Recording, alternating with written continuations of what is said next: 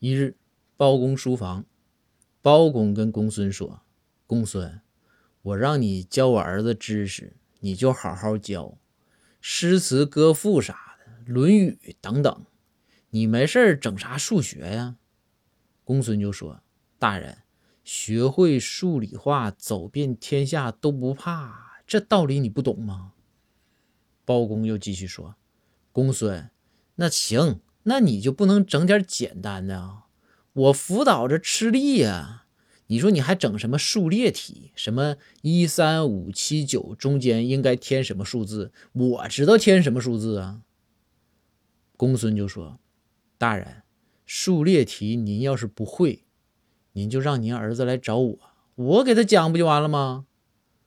包公就怒了，说道：“公孙，你少瞧不起人啊！”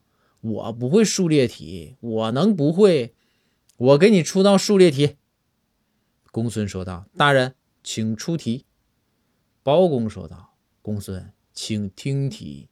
说数字二、四、六、七、八这列数字啊，二的前面应该填什么？”这公孙呐，想了半天呐，手指头都快掰断了，也没想明白。最后。拱手说道：“大人，我服了啊！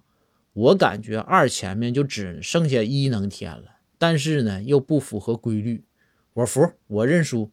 那您告我这答案是啥呀？”包公哈哈大笑说道：“门前大桥下游过一群鸭，快来快来数一数，二四六七八。”